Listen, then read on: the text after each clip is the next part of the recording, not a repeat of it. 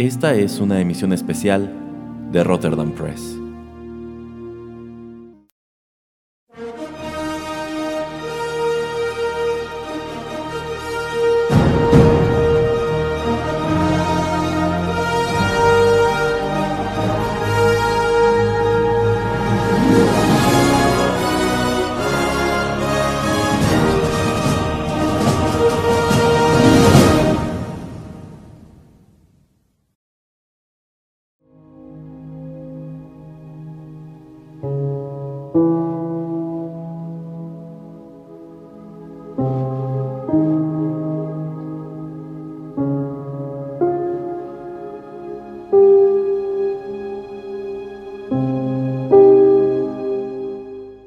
Tal? Los saluda Erasmo en estos micrófonos y es un gusto darles la bienvenida a otra emisión especial de Rotterdam Press que últimamente empieza a sentirse como una especie de programa que podríamos titular Juanito y las películas, porque nos acompaña el señor Juanito Pereira y nuevamente hablaremos de una película. Bueno, no es mi culpa que me guste buena música, señor Erasmo. A mí, a mí también, señor Pereira, y no por eso ando haciendo programas de Erasmo y las películas. Usted tiene sus programillas otros aquí en Rotterdam Press. Déjeme hacer lo que yo quiera. Ah, bueno, a ver, señor Pereira, en vista de que usted es la mente maestra de esta emisión, platíquenos ¿Qué escucharemos en esta ocasión? Pues vamos a escuchar música de eh, Oblivion, de la película Oblivion del 2013, estelarizada por Tom Cruise. También sale Olga Kurilenko. Saludos, Olga. y Morgan Freeman. Ah, y también sale este... Andrea Riseborough. Sí, también. Ajá. No, yo iba a decir el, compilla que le hace de, uno de los Lannister en la de Game of Thrones, pero ahorita se me fue su nombre. Ah, es verdad, es verdad. No, no, no recuerdo. Es de sus primeras y únicas películas, así como que sale, no es tan principal. Es, es, bueno, secundario. De Ajá. Secundario. Ok, pues sí, Oblivion la verdad es una muy buena película, a mí me encanta, me parece una de mis cintas favoritas del año 2013. Esta cinta fue dirigida por Joseph Kosinski, quien también escribió el guion y originalmente quería hacer una novela gráfica con esta historia, pero bueno, creo que le quedó bastante bien en forma de película. Sí, la película me encanta también. Se me hace una de, pues ahora sí que los últimos 10 años de una de las películas de ciencia ficción que, más disfruto. Eh, la vi también no hace mucho y me gustó, me gustó más, le entendí a otras cositas y bastante interesante de lo que podemos hablar y, la música le queda perfecta. Sí, la música de esta película fue escrita por la banda de rock francesa M83 quienes, híjole, aquí confesión poco popular, no me gustan mucho, señor Pereira, pero reconozco que en esta peli hicieron un muy buen trabajo. Bueno, pues es que es eso, ¿no? No, no, no puede gustarle todo, señor Erasmo. Lo sé, lo sé. Lo, cual es evidencia de que tengo mejores gustos que usted. bueno, ya. Vamos con nuestro primer tema musical y regresamos a cotorrear otro rato.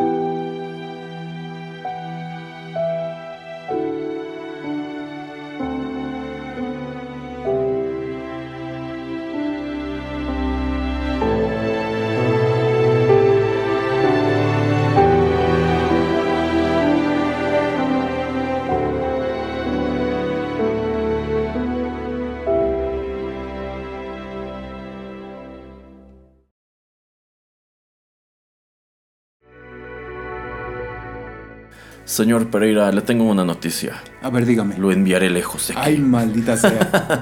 Porque lo que acabamos de escuchar se titula I'm Sending You Away. Es un tema que se escucha pues ya hacia el final de esta cinta. Les decía, la música de la película fue escrita por M83. Y mm, esto se me hace un detalle muy interesante si tomamos en cuenta que eh, Kosinski eh, unos años antes, o uno o dos años antes. Tres, creo, ¿Tres? 2010, 2010. Ok. Porque sé a dónde vas. dirigió una cinta que no fue tan bien recibida como Oblivion. Se trata de Tron Legacy, secuela a la película original de Tron de los años 80 con Jeff Bridges. em, que la verdad a mí no me encantó, me pareció una muy buena intención, no llegó, no, no obtuvo los resultados que esperaban, querían hacer una franquicia ambientada en el universo de Tron, pero pues no se pudo.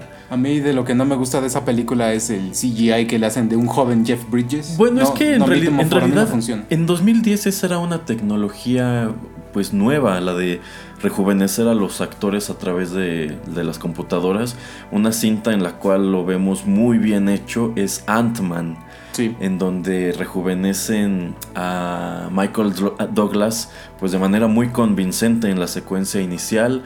eh, y pues, a mí me gusta lo que han intentado hacer con esa tecnología. Efectivamente estaba en pañales en tiempos de Tron Legacy, por eso no se ve tan chido, pero me parece interesante. Sí, también un poquito antes en Capitán América en Civil War es cuando empiezan, cuando al principio está Tony Stark en el escenario y te enseña una memoria Ah, sí. y se ve, se ve exactamente como se veía en sus primeras películas en los años 80, así increíble. Sí, y este momento en donde empieza a envejecer. Ajá. Wow, wow, Sí. qué, qué bien logrado está, log- Entonces, lograste esa, esa escena. esa tecnología de Disney está muy canija. Así es. Bueno, pues eh, Kosinski para Tron Legacy eh, encomienda la banda sonora a otro acto muy popular que es Daft, ajá, francés, que es Daft Punk, quienes incluso aparecen en la película. Sí, Ajá. sí, sí. Yo creo que mm, hizo esa película, le quedó, también es muy buena la música. O sea, la verdad, sí, creo que es lo mejor que tiene Tron Sí, Legacy. No, creo son hasta dos discos. Es buenísima la música, es buenísima. Es antes de que Daft Punk explotara como lo ha hecho ahora. Eh, ya eran conocidos, claro, Sí. pero explotó ahorita hace Sí, ¿qué? el, tres, el cuatro último años. disco Sí. yo creo que es el más exitoso de su carrera. Pero yo creo que él apostó, el director, decir, pues me voy con la línea de música electrónica dance francesa, voy a intentar otro grupo y pues claro, son eh, dif- muy diferentes los estilos que le dan a, a las dos películas, por lo mismo de la historia, la trama, pero para mí las dos, las dos, las dos agrupaciones funcionan las dos en cada una en su película. Así es, para Oblivion M83 escribe una banda sonora muy dramática, con momentos álgidos padrísimos, temas muy memorables. Eh, yo siento que le va como anillo al dedo la música a este, a este filme. Es una historia de ciencia ficción, como bien lo señaló el señor Pereira hace un momento. Eh, y de la cual pues se pueden decir cosas muy buenas, como que también me parece uno de los mejores personajes que le han dado a Tom Cruise en los últimos 10 años. Pero un momento, señor Erasmo, vamos con otra canción y luego discutimos un poco de la trama. Órale pues.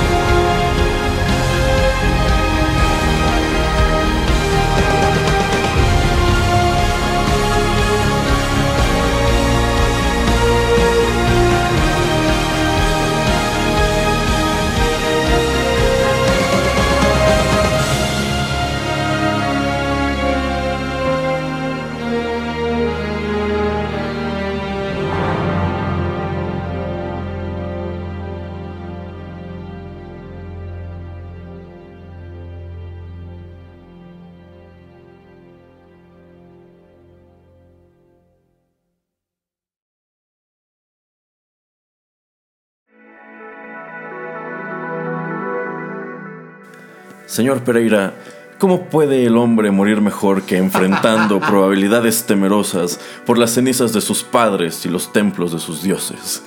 Deje de leerme clásicos romanos o de, Grecia o qué, ¿de dónde es esta? Ah, ah, bueno, ya llegaremos a, esa, explicación, señor Pereira. No, ya, mejor de una vez dígame para que no, confunda la gente. Lo que acabamos de escuchar se titula Fearful Odds. También se escucha ya avanzada la historia y el título es alusivo a una frase que enuncia un par de veces el personaje de Morgan Freeman que cobra un sentido pues bastante fuerte ya en el acto final. Eh, y bueno, en, en la cinta Morgan Freeman la atribuye a Horacio, Sí, lo, eh, lo, lee cuando cae Tom Cruise en, un, en una biblioteca. Eh, se encuentra el libro y antes de que lo atrapen, eh, se lleva el libro. Y, pero Morgan Freeman lo lee de, ante, antes. Para darles un poco de contexto, la historia de Oblivion acontece cuando, digamos, el mundo ya se acabó. El mundo sufrió una invasión alienígena. alienígena ajá. La humanidad migró a Júpiter, me parece, una luna de Júpiter o de Saturno. A Europa, creo, se llama Europa. Ajá, migró a, la luna Europa. Y una máquina gigantesca está recolectando el agua de los mares para llevársela a donde viajó la humanidad. Y Tom Cruise y su compañera eh, son como guardianes que se quedaron atrás para cerciorarse de que la máquina cumpla su propósito y no sea destruida por los extraterrestres. Sí, extraterrestres, porque, la, bueno, la interrupción, em, llegan los extraterrestres, nos atacan, nosotros ganamos, pero tenemos que usar bombas nucleares y otro tipo de cosas. Eh, entonces, digamos que la Tierra pues ya no queda tan, tan chida para la gente, para mucha gente que, pueda habitar. Pero la trama te dice que varios alienígenas quedaron ahí esparcidos y que ellos están tratando como de destruir estas máquinas que están recolectando el agua. Exacto. Entonces, eh, como la Tierra ya es inhabitable, Tom Cruise y su compañera viven sobre las nubes y solamente descienden a la superficie para algunas misiones en donde de hecho ya no hay nada. Saben de la existencia de ruinas de las antiguas ciudades, pero no las frecuentan, no van a ellas porque se supone que están contaminadas y es peligroso. Sí, pasan, creo, el, cuando llega el ataque creo que es 2017 y esta película toma 60, 70 años después, pasa 60, 70 años. Entonces cuando el personaje de Tom Cruise llega a la a una biblioteca abandonada, encuentra pues este objeto tan antaño que es un libro y se topa con con esta, con esta frase. Allí se la atribuyen a Horacio, pero en realidad no es de él, sino de un autor británico llamado Thomas Macaulay, quien de hecho es famoso por sus frases. Tiene frases muy chidas como esta. Él la escribe en un libro, pero es de algo que sucede en, un pueblo. Ah, bueno, sí, sí, sí. En realidad la historia sí está ambientada en Roma. Pero no hacen esta explicación en la película. No, no, claro que no. no. Ajá pues sí, de allí viene y es lo que le da título al tema musical que acabamos de compartirles. ¿Cómo le ve, señor Pereira? Yo eso yo ya lo sabía. bueno, a ver, prueba de fuego, señor Pereira, si usted sabe tanto. ¿De dónde viene el nombre de M83? No, no sé, no me interesa. Pero nuestros escuchas sí. ¿Pero qué creen? Se los voy a explicar después de esta canción.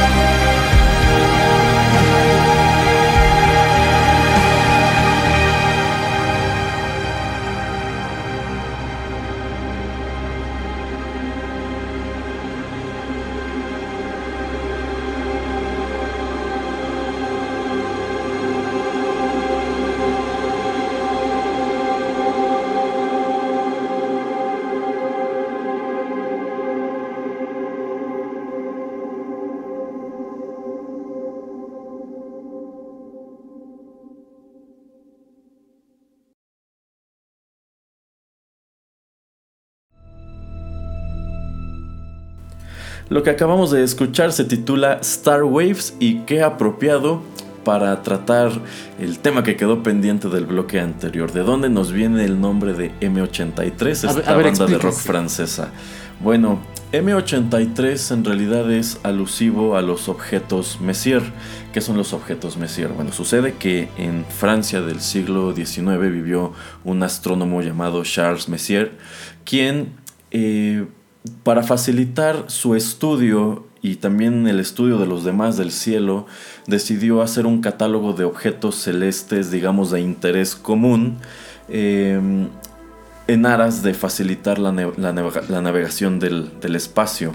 Entonces él comienza a catalogarlos con la letra M y una serie de números. La M es de Messier y este es conocido como el catálogo Messier. M83 es uno de estos objetos y el nombre de la banda pues es alusiva a este hecho.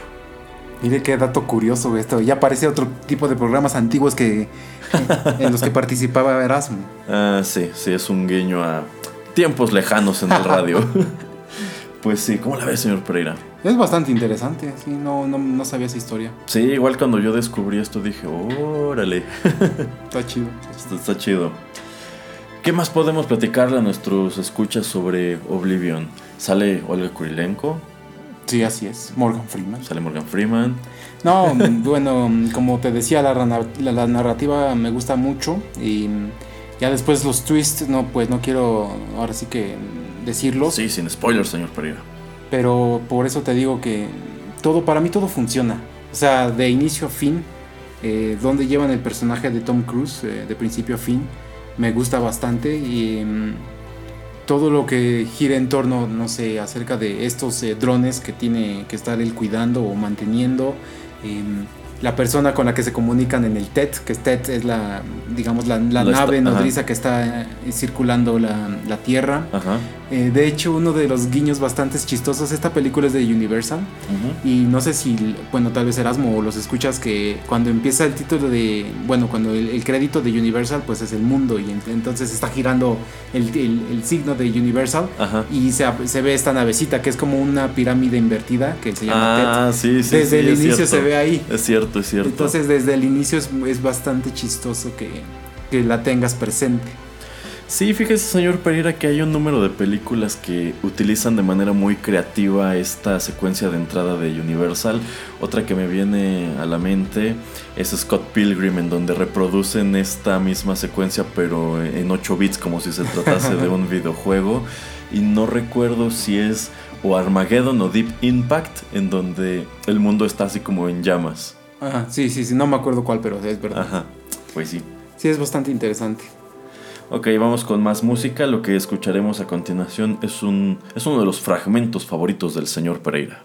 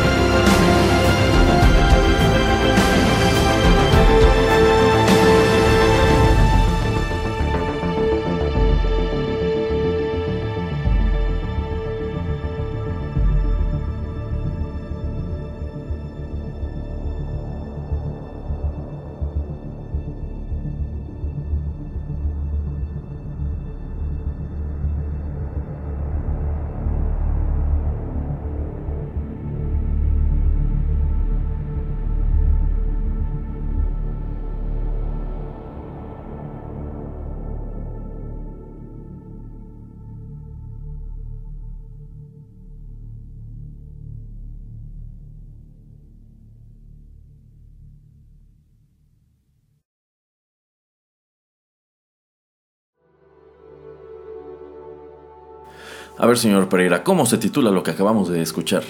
Tech 49 o Tech 49, que es como técnico 49. Eh, así es, porque el personaje de Tom Cruise es un técnico y él es el número 49. Sí, así es. Es como su numerito de su rol de, empleado. En su nómina, cuando le pagan, es lo que dice. Así es. Pues este técnico número 49, en algún punto de la historia, decide desobedecer la orden de no entrar a las ruinas porque eh, cae un objeto del espacio. Se trata de un, pues una nave y él acude a, pues a, verificar de qué se trata, a pesar de que se lo prohíben. Y dentro de esta nave encuentra un pod o una cápsula. Y dentro de esta cápsula encuentra nada menos que a Olga Kurilenko. Ñam, ñam, ñam, ñam. Sí, lo que te lleva la película mucho y lo que te infiere mucho es que el personaje de Tom Cruise que se llama Jack Harper en esta película es que Jack es una persona muy curiosa, entonces le gusta eso, este, si encuentra un libro lo, recoge, eh, también encontró una, por ejemplo, una gorra de béisbol de los Yankees, entonces también la toma, entonces como que le gusta estar explorando, le gusta estar viendo qué más existe o existió en este mundo y es una de las cosas que, que, me gustan de, también como digo, de la película, que son exploraciones, que son personajes que quieren saber qué más hay. Em, digamos que ellos están en, al, principio de la película, son sus últimas dos semanas en la Tierra, porque son cada vez son reemplazados, no sé, cada cinco años creo es como su tour, digamos, de estar trabajando para irse a, a, esta, a este satélite de... ¿De dónde, de dónde es Europa? ¿Europa? Europa. Pero ¿cuál es el planeta? De Júpiter. Ah, bueno, entonces de este satélite de Júpiter. Y entonces él dice, bueno, pues yo la verdad la Tierra me gusta, o sea, yo me quiero quedar porque siento que somos de aquí, entonces aquí nos tenemos que quedar. Sí. Y bueno, esto nos lleva a la segunda mitad de la cinta, de la cual pues no podemos decir gran cosa porque son spoilers muy fuertes, sin embargo, si no han visto Oblivion se las recomendamos bastante. Eh, yo sé que sobre Tom Cruise pesa una especie de estigma de que de pronto tiene papeles medio feos o como que es un actor sobrevaluado. La verdad a mí su carrera me parece interesante, creo que tiene cosas muy buenas dentro de ella y Oblivion no es una cinta que debiera ser juzgada eh, de, pues, solamente porque aparece él. No, por ejemplo, de lo último en que ha salido, existe la película que se llama American Made, en español no sé cómo se llama, pero es, él es piloto, es de Barry Seal, que eh, piloteaba, llevaba eh, cocaína de Colombia a Estados Unidos. Buenísima película, no la han visto, es buenísima, se van a reír lo que no saben. ¿Sabe otro papel gracioso de Tom Cruise que me resulta súper llamativo? El que hace en Tropic Thunder. Ah, sí, sí, sí. Este personaje que es una parodia descarada de Harvey Weinstein. wow. O sea, la primera vez que yo vi la película, yo no tenía idea que era Tom Cruise. Ah, sí, después dije, ¿en, serio, o sea, un hombre que se caracteriza por ser tan vanidoso se prestó a hacer esto en esta película? Órale. sí, así es. Digo, de los últimos tropiezos que ha tenido, pues la, película favorita de Erasmo, La Momia. Uh. Que quiso ser muy incluyente Erasmo poniendo momia, pero ahora en mujer, tan, tan, tan. Pero ahora en mujeres, así es. Pero ya se redimió con la nueva película de Misión Imposible. Sí, que la vimos recientemente y no es, no es así súper guau, pero no es mala. O sea, de, las seis, creo que ya son seis este, que han salido de, Misión Imposible. Digamos que para mí sí está en mi top 3. Mm, en eso estoy de acuerdo. Bueno, pues vamos con nuestro último tema musical. Este es eh, pues de los importantes de esta, de esta banda sonora. Escuchémoslo y en cuanto regresemos les decimos más al respecto.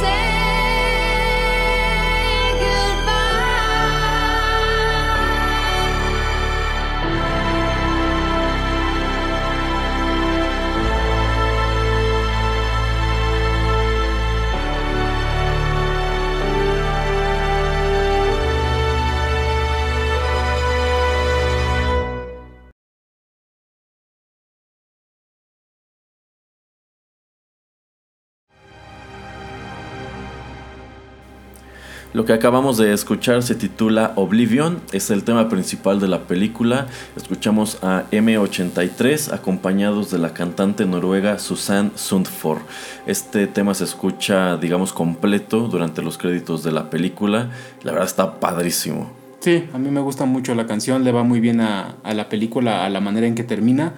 Y bueno, algo que le quería decir a Erasmo es que, bueno, que le decían aquí en el corte es que se me hace una película muy sólida no creo que tenga así como muchas cosas sin resolver que nos presente. Y algo que tal vez se nos olvidó decir es algo que a mí me gusta mucho que hacen en, ciertas películas, que es eso de cuando llega la invasión, lo primero, lo primerito que hacen antes de, tratar de entrar con nosotros a, digamos, invadirnos, es destruir la luna. Y te dice todas las, la, todos los desastres naturales que esto causa, Erasmo. Y a ver, Erasmo, entonces Tú, tú que todo lo sabes acerca de ese tipo de, cosas, este, ¿qué pasaría si en verdad como es algo de ese estilo pasa? Pues mire, señor Pereira, como fuerza invasora sería un gran acierto destruir la luna, porque, y esto ya lo explicamos en nuestra emisión especial de La máquina del tiempo, si no la escucharon regresense y háganlo. Eh, la luna es muy importante para la vida en nuestro planeta como la conocemos. Ya sabemos que nuestro planeta está girando sobre su propio eje y que está trasladándose alrededor del Sol. Sin embargo, nuestro planeta no está, digamos, derecho, está inclinado. Esa inclinación obedece a la presencia de la Luna. Si la Luna desapareciera de pronto, algún día desaparecerá, pero pasará muchísimo tiempo antes de eso. Se, se está alejando, Se está alejando. Pero si, como en esta película mencionan, los extraterrestres llegan y destruyen la Luna, esto sería cataclísmico para el planeta porque se enderezaría y no tienen idea de la cantidad de desastres naturales que esto traería consigo. Entonces esto sería como que darle, un, darle un tremendo golpe a la población del planeta. Ciertamente pocos sobrevivirían si no es que nadie lo, lo lograría creo que la destrucción que muestra la película como consecuencia de este evento no es tan grave como, como sería realmente, porque bueno, en las ruinas vemos aún edificios que siguen en pie. Si ocurriera un cataclismo de este tipo, nada quedaría en pie, así de fácil. Y probablemente eh, pues se redibujarían los océanos. Eh, Vamos, sí sería muy, muy drástico. Las, las estaciones cambiarían. bueno, las estaciones desaparecerían. Las estaciones existen precisamente por la inclinación del eje terrestre. Pero sin la luna, sin esta inclinación, pues mm, digamos que tendríamos una especie de calentamiento global masivo perpetuo. Sí, empezaría también a haber este todo lo que es terremotos, tsunamis, o sea, sería como de lo primero que impactaría. Entonces, en esta película lo único que tuvieron que hacer los extraterrestres posterior a la destrucción de la luna era descender y eliminar a los sobrevivientes. Sí, así y comenzar a explotar los recursos que quedaran. Sí, y otra cosa que antes de que se me olvide comentar de la película que a mí me encanta, es que nunca ves a los extraterrestres. Nunca. Ah, no, nunca. O sea, es de esas cosas que a mí se me hacen ese, ese tipo de misterio o ese tipo de, de amenaza que existe, pero que no puedes ver. A mí es de los, de los mejores personajes o de, lo mejor que puede hacer una película es presentarte al enemigo sin presentártelo. Así es, en realidad, pues no hay mayor temor que de lo desconocido. Y en este caso hablas de una amenaza que está allí, pero no sabes qué forma tiene, no sabes cuán poderosa es. Eh, es un recurso que funciona bastante bien. A Alfred Hitchcock le gusta esto. Ah, pues sí, de hecho. Y bueno, nada más para últimos comentarios es, esto fue filmado más, más que nada en locación en Islandia. Si pueden ver en el Blu-ray, en el DVD, cómo se filmó esta película, háganlo. Está, es muy interesante y más si les interesa como ser director o ser así de ambientación, de fotografía, es bastante chido. ¿Sabe qué otra película de ciencia ficción más reciente se, filmó, se filmó también en Islandia y relativamente cerca de algunos parajes de esta película? ¿Cuál? Interstellar. Ah, sí. Las escenas del mm, planeta de hielo las grabaron allí. Y de hecho es muy cerca de donde graban las escenas de los cañones y todo este ah, rollo en Oblivion. Habrá que ir a visitar. Sí, sí, debe ser interesante. págueme mis viáticos. No. bueno, eh, el director, nada más quiero decir que pues a Tom Cruise le gusta trabajar ah, mucho con, la misma persona, porque por ejemplo con, este director está haciendo ahora sí que la secuela de, Top Gun, Eh, ya se empezó a grabar, eh, acaban de empezar hace recientemente, 3, 4 semanas, eh, Tom Cruise en su Instagram, que no creo que lo maneje, pero bueno, Ajá. ya pusieron una fotografía de eh, I Feel the Need. Ajá. Y pues digo, es eh, este actor, lo que estamos diciendo, a mucha gente no le gusta, pero pues todo lo que son este, sus stunts, él los hace. O sea, se cuelga de Sí. los helicópteros, de los Sí. aviones, se avienta en paracaídas. O sea, es como un adrenaline junkie el compa. A mí me gusta mucho eso, eh, yo lo aprecio. O sea, tal vez la película no sea tan buena, la que ustedes me mencionen que no les haya gustado, pero por lo menos me gusta mucho eso de que tiene la convicción de, de- de entretener. Así es. E igual que el señor Pereira es siempre joven. Tiene celos de eso. Bueno, pues con esto llegamos al final de nuestra emisión especial dedicada a la música de Oblivion. Esperamos la hayan disfrutado. Insisto, si no han visto la película, háganlo. Les va a gustar. Sí, así es. Pues algún último comentario, señor Pereira. no, pues eh, ojalá les siga gustando esto de que Juanito y sus películas. no es Juanito y los clonosau- clonosaurios. No, no es. No, no es Juanito de los Cronosaurios. El señor Pereira debió haber trabajado en un blockbuster, una cosa así. Ay, sí me gustaría tener uno. ¿Me lo, me lo pone? No, Ay, ya no hay franquicias, señor Pereira. Bueno, pero póngame un, un, un Pero- videocentro o algo así por E- el. Eso estaría bien padre, es lo que iba a decir, pero podríamos poner un videocentro. Hagamos. Bueno, para quienes no sepan qué es un videocentro, en otra emisión especial se los podemos contar. Por ahora es todo, muchísimas gracias por la sintonía. Somos el señor Pereira y Erasmo. Los saludamos muy pronto en más contenidos de Rotterdam Press.